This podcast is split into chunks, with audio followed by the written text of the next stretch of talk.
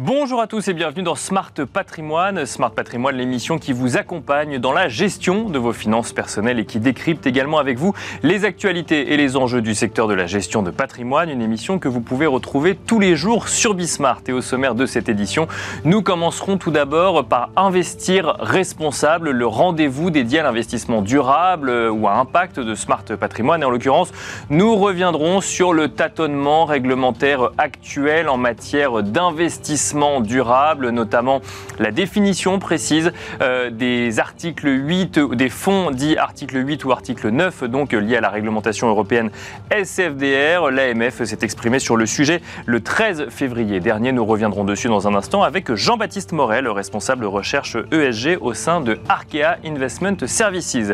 Nous enchaînerons ensuite avec Enjeu patrimoine, un enjeu patrimoine consacré à vos contrats d'assurance vie, mais plus particulièrement aux frais pratiqués sur les contrats d'assurance vie.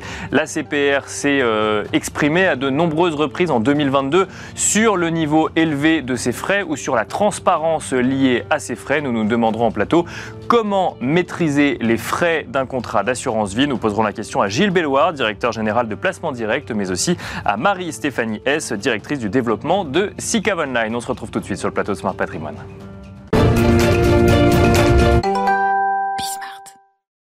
Et c'est parti pour Investir Responsable, le rendez-vous dédié à l'investissement durable ou à impact de Smart Patrimoine. En l'occurrence, nous allons tenter de comprendre ensemble comment on peut utiliser la réglementation pour être guidé dans ses choix d'investissement responsable et comment cette réglementation se met en place progressivement. Pour cela, nous avons le plaisir de recevoir sur le plateau de Smart Patrimoine Jean-Baptiste Morel. Bonjour Jean-Baptiste Morel. Bonjour Nicolas. Bienvenue sur le plateau de Smart Patrimoine. Vous êtes responsable recherche ESG chez Arkea Investment Services. Alors, quand on parle d'investissement durable, c'est vrai que les, épargnants peuvent être un petit peu perdus et c'est normal puisque la réglementation se met en, place progressivement. On a notamment euh, souvent évoqué sur ce plateau la réglementation SFDR qui permet une catégorisation euh, de fonds, article 6, article 8, article 9. Si on reste sur article 8 et article 9, on se souvient qu'en fin d'année dernière, euh, on avait vu un certain nombre de fonds catégorisés article 9, soit les fonds euh, les plus avancés normalement en matière d'investissement durable.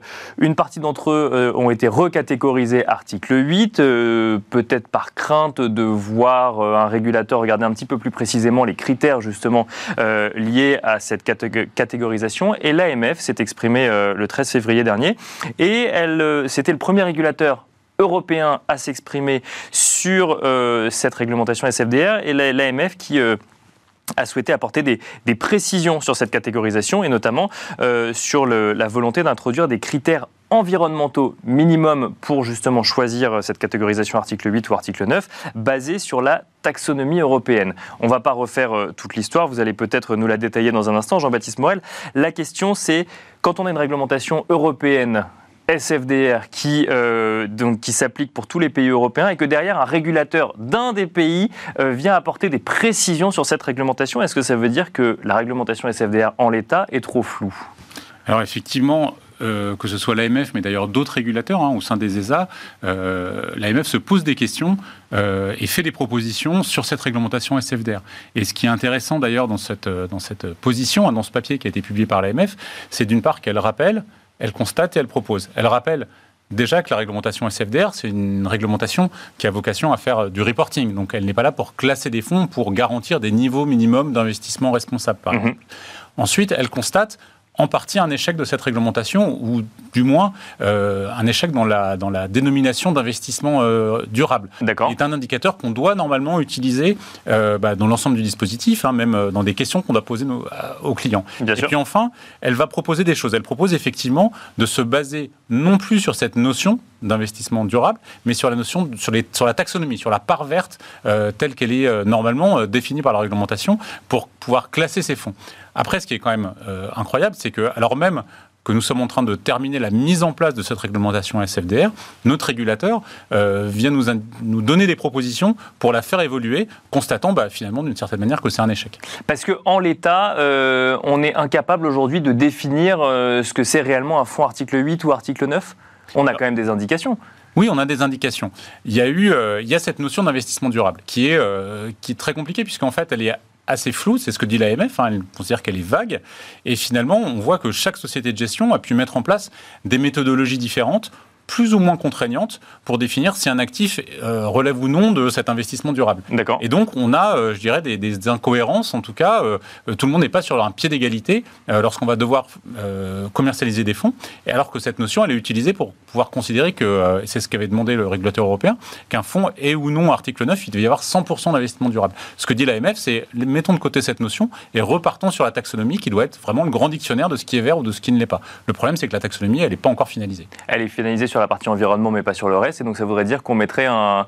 Même sur la partie environnement. Même sur la partie environnement, elle n'est pas, elle est pas encore. C'est vrai qu'on a, on a suivi les, euh, les négociations entre pays, donc euh, ce qui était le, euh, le moment le plus emblématique. Aujourd'hui, elle n'est pas. Mais on, elle nous offre quand même une, première grille de lecture, cette taxonomie verte. Alors, on a une première grille de lecture avec des, des, critères techniques qui nous permettent de savoir, dans certains cas, pour certaines activités, si elles sont vertes ou non. Après, ce que l'on attend, c'est que les émetteurs ils puissent dire, nous donner la, la, transparence, je dirais, pour savoir si leurs activités, ou en tout cas jusqu'à quel point leurs activités sont vertes ou ne le sont pas. Mais au-delà de ça, je trouve ce qui est intéressant euh, dans ce papier de l'AMF, et euh, là, où c'est un, exemple, enfin voilà, c'est vraiment marquant, euh, c'est que finalement, il y a une sorte de crise d'adolescence dans l'investissement responsable. C'est-à-dire qu'aujourd'hui, on sait à peu près où on veut aller, mais pas complètement. Euh, il y a cette notion de double matérialité dont on parle beaucoup. Bien sûr. Finalement, derrière ça, ce sont deux matérialités qui sont différentes hein, entre les impacts sur les parties prenantes et les conséquences financières pour les investissements. Et en fait, la question qui se pose à nous, c'est de savoir jusqu'où on doit aller.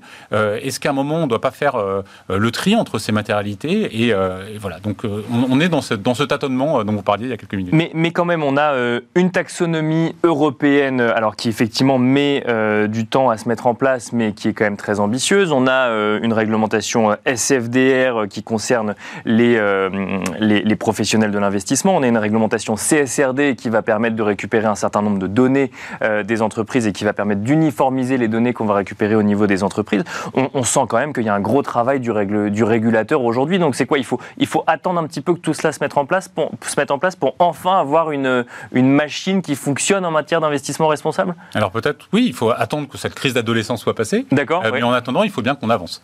Euh, euh, c'est un peu tout le, tout le défi qui est devant nous. Euh, avancer, ça veut dire, pour nous, producteurs, avoir des produits qui sont lisibles et suffisamment transparents pour nos clients. Hein. Donc, euh, nous, on a fait le choix, par exemple, de déployer une gamme avec euh, plutôt thématique, hein, euh, qui, qui, parle de manière tangible sur des fonds soit d'infrastructures vertes, par exemple, des fonds solidaires, des fonds thématiques sur la biodiversité. Ça permet, à nos clients d'avoir une meilleure transparence. Et puis, plus globalement, c'est aussi des publications de politique sectorielle beaucoup plus, beaucoup plus contraignantes, beaucoup plus exigeantes, pour pouvoir garantir à nos clients, voilà, qu'il y a un certain un certain minimum, je dirais, qui est intégré à l'ensemble de nos fonds. D'accord. Après, il faut aussi que les clients, bah, ils fassent le tri, euh, je dirais, dans les propositions de fonds qui sont données. Euh, de la même manière qu'il y a différentes approches euh, financières, vous pouvez avoir différentes approches ESG.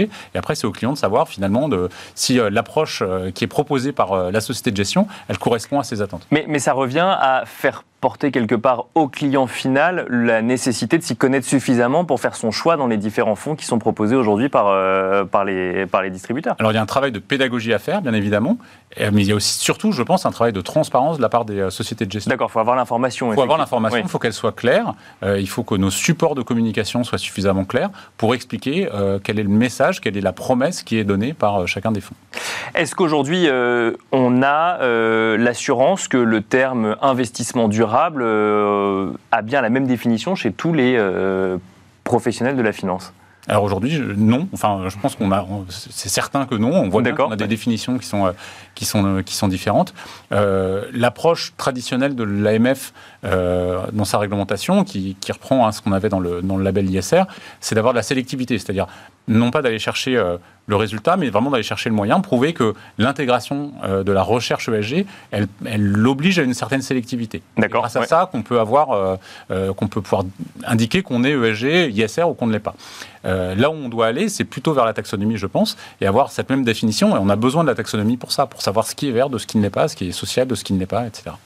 Donc on a besoin d'un guide finalement, mais est-ce qu'on peut imaginer dans ce cas que demain, quand la taxonomie aura, sera arrivée à son aboutissement, qu'on pourra l'utiliser comme un guide, que les réglementations seront en place Est-ce qu'on pourra, est-ce qu'à ce moment-là, on pourra envisager avoir une même définition de l'investissement durable pour tous? C'est l'idée. C'est l'objectif. C'est l'objectif. C'est vraiment d'avoir ce langage commun, ce vocabulaire commun, qui permet ensuite de reporter de manière euh, homogène. Donc on a euh, typiquement des, fichiers maintenant de, reporting communs en Europe qui s'appellent des EET, euh, qui permettent de donner à nos distributeurs bah, des informations qui sont comparables d'une société de gestion à l'autre. Mais on voit bien que si en amont, la définition de ce qui est vert est différente d'une société de gestion à l'autre, ben, on n'y arrivera pas. Donc, tout est en place, mais voilà, il reste encore ces dernières étapes euh, pour pouvoir avancer. Et donc en attendant, on est dans ce que vous appelez la, crise d'adolescence finalement, où il faut se fier euh, au sérieux ou au ressenti de sérieux des professionnels qui vous proposent des investissements euh, durables selon leur définition. Et donc il faut aller creuser derrière finalement quand on est épargnant. Soit il faut creuser derrière, après il y a une autre solution qu'on connaît depuis longtemps, qui est le label. D'accord. Le label, il y a des limites, on en a déjà parlé. Bien sûr. Euh, néanmoins, le label, c'est un référentiel avec un labellisateur qui va, qui va venir auditer les fonds pour s'assurer de son respect. Donc, pour moi, le label, il est aussi là, euh, je dirais, pour rassurer le client euh, dans la qualité, finalement, ESG des fonds qui sont proposés. Si vous aviez quelques conseils à nous donner, alors vous nous avez parlé du label, mais justement pour, se poser la question ou euh, challenger finalement les investissements durables qu'on nous propose quand on est euh, distributeur de, produits, donc par exemple CGP ou banquier privé, ou quand on est épargnant Qu'est-ce qu'il faut regarder au-delà du label?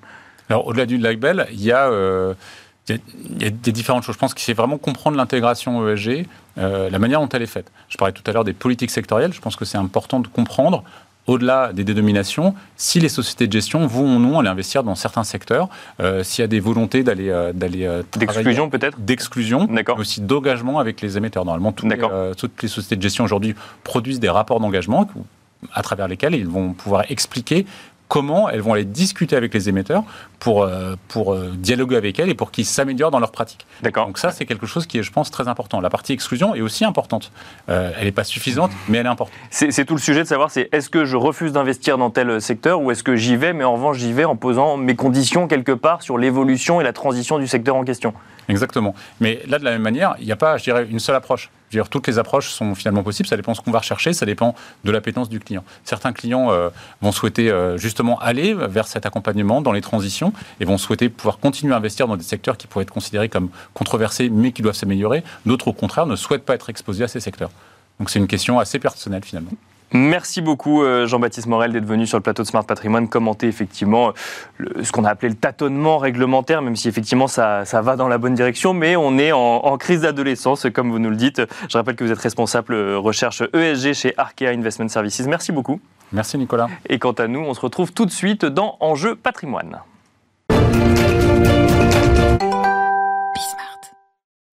Et nous enchaînons à présent avec Enjeu patrimoine, un enjeu patrimoine euh, consacré aux contrats d'assurance vie et plus particulièrement aux frais qui s'appliquent sur les contrats d'assurance vie. Euh, nous l'avons suivi plusieurs fois l'année dernière. Euh, la CPR s'est plusieurs fois exprimée sur le sujet des frais au sein des contrats d'assurance vie, mettant notamment en avant le niveau parfois élevé des frais, notamment sur les unités de compte, mais aussi parfois un manque de transparence sur ces frais. Nous allons tenter de comprendre ensemble sur le plateau de Smart Patrimoine comment maîtriser les frais dans un contrat d'assurance vie. Pour en parler, nous avons le plaisir de recevoir sur le plateau de Smart Patrimoine Marie-Stéphanie S. Tout d'abord, bonjour Marie-Stéphanie S. Bonjour. Bienvenue sur le plateau de Smart Patrimoine. Vous êtes directrice du développement de sicavonline.fr. Nous allons donc euh, échanger avec vous dans un instant sur ce sujet frais et maîtrise des frais. Nous accueillons tout d'abord également Gilles Belloir. Bonjour Gilles Belloir. Bonjour Nicolas. Euh, bienvenue sur le plateau de Smart Patrimoine également. Vous êtes directeur général de placementdirect.fr. On va commencer avec vous, donc Marie Stéphanie S. Il y a eu donc plusieurs alertes de l'ACPR sur le sujet des frais en lien avec l'assurance vie. Il y a des sujets euh, transparence, des sujets niveau de frais, des sujets comparabilité euh, des frais d'un contrat à un autre. Peut-être qu'on peut commencer par rappeler quels sont les frais qui peuvent ou qui s'appliquent sur un contrat d'assurance vie aujourd'hui quand on souscrit un nouveau contrat. Tout à fait. Alors il y a plusieurs, il y a une structure de frais qui est dit, qui existent. Donc il y a les frais d'entrée. D'accord. Donc qui existent dans les réseaux souvent, qui sont souvent à zéro sur Internet. D'accord. Ensuite. Frais d'entrée, ça veut dire c'est quand j'ouvre mon contrat, j'ai des frais qui sont associés à l'ouverture de mon contrat. Tout à fait. D'accord. La souscription ou l'adhésion. D'accord. Et ensuite, il y a les frais en cours de vie du contrat. Donc une fois que j'ai investi, qui sont les frais de gestion du contrat. D'accord. Qui permettent à l'assureur de gérer. Et euh, ensuite, au cours de cette vie, je peux aussi modifier mes investissements. D'accord. Et dans ces cas-là, j'ai des frais d'arbitrage. D'accord, ça veut dire qu'il y, a des frais qui s'appliquent au fait de détenir un contrat tous les ans, puisque bah, il est géré par euh, un assureur et donc il y a des frais qui sont appliqués. Et ensuite, au sein même du contrat, selon la stratégie, on peut retrouver d'autres frais, ce qu'on appelle les frais d'arbitrage, c'est ça? Tout à fait. Quand vous bougez, par exemple, vous avez investi 50% de vos investissements sur le fonds en euros, vous faites un arbitrage sur des unités de compte parce que vous pensez que les marchés financiers peuvent être intéressants. Il y a des frais d'arbitrage qui existent, qui sont facturés ou qui ne sont pas facturés. D'accord. il faut regarder justement, ça fait partie des éléments à regarder dans un contrat. Il y a certains assureurs qui ne les facturent pas ou qui ne facturent pas les 15 premiers. Par exemple, c'est le cas euh, dans certains contrats chez SICAV Online. Et d'autres euh, d'autres contrats le facturent dès le premier ou c'est plafonné. Donc il y, a une, il y a un regard à avoir sur ces frais-là. Donc il y a des frais qui peuvent s'appliquer. Après, tout dépend du dialogue commercial qui peut exister. Euh, je rebondis sur un point. Vous avez mentionné le fait que si vous, épargnants, demandez de passer d'un fonds en euros à des unités de compte, il y a des frais qui peuvent s'appliquer. Donc il faut forcément qu'on pose la question à l'épargnant avant euh, de, réaliser un arbitrage qui va engendrer, des frais? Alors, c'est quand l'épargnant choisit de gérer lui-même son allocation. Il peut décider par lui-même de bouger son allocation. Et dans ces cas-là, il y a des frais qui peuvent s'appliquer. Mais si l'épargnant ne bouge pas son allocation, il n'aura que les frais de gestion. Gilles Belloir, ça a l'air simple. En théorie, pourquoi est-ce que la CPR a émis autant d'alertes sur le sujet, euh, selon vous, l'année dernière? Alors la CPR a, voulu mettre en place un certain nombre de mécanismes hein, en termes de, de, transparisation des frais, hein, c'est-à-dire mieux expliquer les frais pour, euh, pour le client. Et ce qui, euh, ce qui motive essentiellement le ministère de l'économie et des finances et qui motive la CPR, c'est la performance finale pour le client. D'accord. Oui, parce que tout frais appliqué sur un contrat vient automatiquement faire baisser la performance euh, de, du contrat d'assurance vie. Exactement. On a, on a parlé de frais sur les versements, on a parlé de frais sur les opérations, typiquement sur les arbitrages. Hein. Euh, un autre type de frais que l'on rencontre classiquement dans l'assurance vie, ce sont les frais annuels de gestion qui sont prélevés mm. sur le contrat avec, euh, avec euh, finalement deux couches. Hein. les frais prélevés au niveau du contrat qui sont typiquement de l'ordre de, on va dire, 0,60 à 1% hein, globalement chaque année. il y a également les frais qui sont inclus dans les supports. D'accord. dans les supports d'investissement, typiquement les unités de compte, hein, sur lesquelles les épargnants peuvent choisir d'investir dans le cadre de leur contrat d'assurance vie. Et le dernier avertissement de la CPR. Hein, donc, là, ça veut dire que mécaniquement, quand on investit sur euh, tel support en unité de compte, il y a les frais d'arbitrage qui vont s'appliquer sur le fait qu'on y est allé. Et ensuite, tous les ans, il va y avoir des frais simplement parce qu'on est sur ce support-là, c'est ça? Exactement. D'accord. Et, ça, on est conscient au départ que, que ça existe. C'est écrit finalement, mais il faut juste lire toute la documentation avant d'investir, c'est ça? Et toute la question est là, en fait, Nicolas. Hein. La question est de savoir si euh, l'épargnant prend conscience ou pas euh, de, la, de la quantité de ces frais qui s'appliquent à l'intérieur des supports.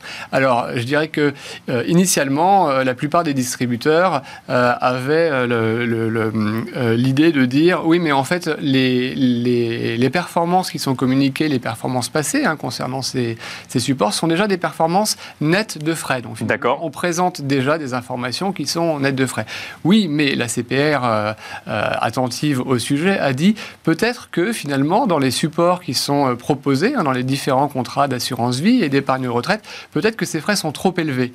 Euh, et d'où l'intention du régulateur de demander aux assureurs de faire un peu le ménage, hein, si on peut dire, dans leur gamme de supports, pour éviter ces supports avec des frais excessifs qui viennent gréver de manière excessive la performance. Frais trop élevés ou frais excessifs par rapport aux services proposés, j'imagine, ou au travail effectué derrière?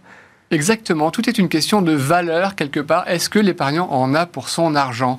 Et ce que, ce que dit le régulateur, c'est qu'à aujourd'hui, dans un certain nombre de supports, eh l'épargnant n'en a pas pour son argent. Et alors justement, bah, on va peut-être continuer avec vous, Marie-Stéphanie et vous compléterez euh, Gilles Belloir. Qu'est-ce qu'on rémunère aujourd'hui quand on applique des frais? Alors, des frais d'entrée, on comprend, effectivement, c'est équivalent à des frais de dossier quand on parle euh, de manière plus euh, générale. ensuite, il y a les frais qui s'appliquent tous les ans sur un contrat d'assurance vie. Qu'est-ce que ça vient justifier, ça, ces frais? Qu'est-ce qu'on rémunère si on parle de ces premiers frais alors, il y a la gestion du contrat. D'accord. Donc, il y a là aussi plusieurs types de frais. C'est-à-dire que vous faites une gestion libre, vous vous occupez. Donc, vous avez un certain niveau de frais qui est le plus bas. Donc, c'est le fait que l'assureur gère votre contrat. D'accord. Ensuite, vous pouvez déléguer la gestion un professionnel. Et là, vous allez avoir des frais qui comprennent à la fois les frais de gestion et les frais financiers. D'accord. Tout est englobé. Mais parce que là, on va rémunérer un professionnel qui va prendre des décisions. Exactement. Donc là, vous déléguez votre service, donc vous payez une couche de service supplémentaire. D'accord. Et après, effectivement, il y a les frais d'OPCVM, des supports, des sous-jacents. Et là, c'est l'asset manager qui prend ces frais parce qu'il gère le fonds. Et c'est comme ça qu'il le justifie. Donc la remarque de la, vision de la CPR, c'est qu'effectivement, il faut travailler sur value for money, c'est-à-dire qu'il y a des investisseurs qui choisissent des fonds qui sont très chargés et ils n'ont pas la performance attendue. Donc c'est aussi ce regard-là. Quand j'investis, je, suis prêt à payer, mais combien j'en tire hein? Et, qu'est-ce qui, on, constate des, euh, des, différences de frais d'un fonds à un autre ou d'un OPCVM à un autre? Euh, c'est des différences qui peuvent être importantes? Ah, vous pouvez avoir des différences importantes suivant l'asset manager, suivant le marché financier. Alors, c'est pareil, il ne faut pas mélanger euh, des marchés financiers européens, des marchés émergents, des marchés. Tout dépend de, du type de marché financier. Mais vous avez des facturations différentes. Et, mais, comment, comment on l'explique ça que les frais soient, soient, soient, peuvent être plus ou moins élevés en fonction d'un fonds et que ce soit pas harmonisé? Parce que globalement les, les, le coût est le même pour, euh, pour le gestionnaire de fonds, non? Alors, tout dépend. pas forcément, j'ai l'impression. Pas forcément si vous travaillez, tout dépend si vous faites du stock picking ou si vous faites. D'accord, je comprends, euh, d'accord, bien sûr. Vous allez chercher, vous avez des relais euh, en Asie, enfin, c'est toute une, bien sûr. une chaîne Parce complète. Que, en fait, c'est ça qu'il faut comprendre c'est qu'il y, a deux étages. Il y a l'étage des, choix que je fais moi dans la gestion de mon contrat d'assurance vie, et il y a ensuite, sur le fond en question, les choix qui sont faits par l'asset manager euh, pour délivrer la performance qu'il essaye d'atteindre année après année, Gilles Benoît. Oui, exactement et dans, le, dans les logiques de transparisation des frais, hein, il y a une, une, fiche de synthèse euh, propre à chaque contrat qui a été euh, mise en ligne à l'été dernier, hein, à la demande de, euh, notamment du, du, régulateur, mais je dirais que c'est issu d'un accord de, de place, hein, comme on dit Bien sûr, au début de l'année 2022. Et ce que l'on peut voir sur cette fiche de frais qui, qui est très bien faite, par ailleurs, on voit que le, le, la logique a été prise de donner une valeur moyenne des frais prélevés au sein des supports par catégorie de support. Donc on sait dire sur des supports actions, sur des supports immobiliers, sur des supports ah, obligataires finalement, quel est le euh, niveau de frais moyen pris par ces supports. Ça permet de se positionner ensuite par rapport aux supports qui nous sont proposés. Alors ça permet de se positionner, mais e-, effectivement euh, le, sujet est peut-être un peu imparfaitement traité dans la mesure où en fonction des catégories de, supports finalement, en y regardant de, manière un peu plus précise, bah, les frais de gestion qui sont, euh, qui sont impliqués par le fait de sélectionner un certain nombre d'actions ou d'obligations euh, au sein d'un même support bah, peuvent être différents. Hein. Je suis gérant euh, international, j'investis euh, essentiellement sur les grandes valeurs américaines. Je dirais que l'information est facilement disponible et le niveau de recherche à faire par le gérant pour se positionner sur telle ou telle grande valeur américaine est peut-être un peu plus limité comparativement à un gérant qui va investir dans de, ce qu'on appelle des small et mid cap, hein, donc des entreprises de taille plus modeste, pour lesquelles la recherche de l'information et l'étude probablement doit impliquer un niveau de frais supplémentaire euh, en contrepartie d'une performance euh, euh, potentiellement meilleure. Donc c'est là, là qu'il faut quelque part bien regarder en fonction des catégories de support un peu, un peu plus précisément quel est le niveau de frais engagé et, quelle est la bonne valeur pour... Pour les frais. Globalement, si je caricature, si mon fonds investit dans des valeurs que l'épargnant connaît déjà, que ce soit des valeurs du CAC 40 ou des grandes capitalisations américaines, je devrais appliquer des frais moins élevé que s'il y a un réel travail d'enquête et de recherche pour aller chercher des entreprises peut-être un peu moins connues euh, du grand public. Exactement. On peut se dire que la plus-value euh, du gérant est peut-être supérieure sur des, euh, sur des titres de petite et moyenne capitalisation par rapport à des titres de, de grande capitalisation pour lesquels peuvent être disponibles hein, des indices, notamment ce qu'on appelle des supports indiciels qui offrent l'accès à, à, des investissements hein, avec un niveau de frais qui est très réduit, hein, qui est parfois 8 fois plus plus euh, faible que, euh, que sur des supports, on va dire, classiques hein, en gestion discrétionnaire. Oui, mm. mais là, si puis me bien sûr, il y a la notion de gestion active, gestion passive. D'accord. Parce que c'est vrai qu'il y a des indices maintenant, euh, les ETF, qui sont beaucoup moins chers et qui permettent de répliquer... La performance d'un indice, bien sûr, oui. Et là, il n'y a pas de gestion active. Alors après, c'est le choix de l'épargnant de se dire, je fais confiance à un gérant, ou j'imagine qu'un gérant va me donner une performance supérieure, et là, je suis prêt à payer. Bien sûr, d'accord. On, rémunère le travail du gérant. D'accord, je comprends. Et dans l'aspect financier comme dans l'aspect assurantiel, finalement, il y a cet aspect service à prendre en compte. Est-ce qu'on est prêt à payer? Est-ce que ça vaut le coup ou pas? Est-ce que je me contente de répliquer la performance d'un indice parce que je pense qu'il va, euh, sa performance me suffira, ou est-ce que je vais chercher le service d'un professionnel pour euh, aller faire du stock picking et chercher, euh, chercher des valeurs ou en tout cas arbitrer des valeurs? Marie Stéphanie S Question directe, euh, qui est le thème de cette émission, comment un épargnant peut-il maîtriser les frais de son contrat d'assurance vie? Alors, vous proposez tous les deux des contrats en ligne. Euh, il y a, j'imagine, des frais qui sont réduits. On n'est pas là pour faire du commercial, mais de manière plus générale, comment on maîtrise les frais de son contrat d'assurance vie? Alors, déjà, la première chose, c'est de bien les regarder et de faire, de regarder effectivement la fiche. Il y a aussi des tableaux de synthèse sur les sites, sur les frais. Ensuite, euh, il y a aussi des, stratégies qui font que, euh, par exemple, chez SICAV Online, on a mis en place un tarif qui s'applique pour l'ensemble du portefeuille, suivant votre allocation. D'accord. Et vous avez la simulation quand vous faites votre investissement, en fonction de votre profil, bien sûr. Donc là, vous savez exactement combien vous allez payer à l'instant T. Donc si vous décidez de rester à cette tarification, si vous voulez la baisser, ben, vous avez des critères pour la baisser. Et vous avez aussi la notion de prime de fidélité, puisque quand on investit de façon récurrente, c'est une stratégie que nous avons choisie. On baisse les frais de gestion pour favoriser cette fidélité et pour que l'investisseur s'y retrouve sur le long terme. Donc, il y a plusieurs, euh, je dirais, euh, critères pour faire en sorte de maîtriser euh, ces frais et de bien les observer. Gilles Belloir, même question, comment on maîtrise les frais d'un contrat d'assurance vie? Eh bien Nicolas, j'ai un scoop pour vous. C'est le bon moment pour le faire. Vous recevez en ce moment vos relevés de, situation euh, de votre contrat d'assurance vie et d'épargne retraite. Lisez vos relevés de situation. Regardez le montant des frais qui vous est facturé sur le fonds en euros, sur les unités de compte. Quelles unités de compte? Quel est le, niveau de frais moyen interne dans les supports? Allez voir sur Internet. Vous, aurez accès à des, contrats effectivement sans frais d'entrée, sans frais d'arbitrage, avec des frais sur en cours, parfois deux fois plus faibles que ce que vous facture votre, votre assureur actuel. Si vous vous sentez relativement euh, indépendant avec, euh, avec la, matière financière, regardez de près et même si vous êtes euh, un peu un peu plus neuf sur ce genre de sujet, il y a beaucoup de, comme disait Marie-Stéphanie, hein, de, propositions avec ce qu'on appelle des allocations pilotées, des allocations déléguées, où, le, où vous n'avez pas forcément à, regarder dans le détail les titres sur lesquels votre assureur va investir pour votre compte. Donc vraiment, regardez vos relevés de situation et allez comparer sur Internet. Très rapidement, en quelques secondes on les regarde, euh, les relevés de situation, de manière générale? Alors, on ne les regarde pas assez. Euh, D'accord. La première chose. Et la deuxième chose, on se fait souvent avoir euh, par le, principe de l'assurance vie qui est euh, l'intérêt de conserver son contrat 8 ans. C'est tout à fait vrai. Vous, pouvez, vous devez conserver votre contrat d'assurance vie plus de 8 ans, mais au-delà de 8 ans, vous pouvez facilement faire des rachats partiels et ouvrir un nouveau contrat et faire des retraits qui représentent une part importante de votre épargne pour commencer à recharger un, nouveau contrat moins cher. Merci beaucoup Gilles Belloir, directeur général de placementdirect.fr. Merci Marie-Stéphanie S, directrice du développement de cavonline.fr. Merci à tous les deux et quant à nous, on se retrouve très bientôt sur Bismart pour un nouveau numéro de Smart Patrimoine.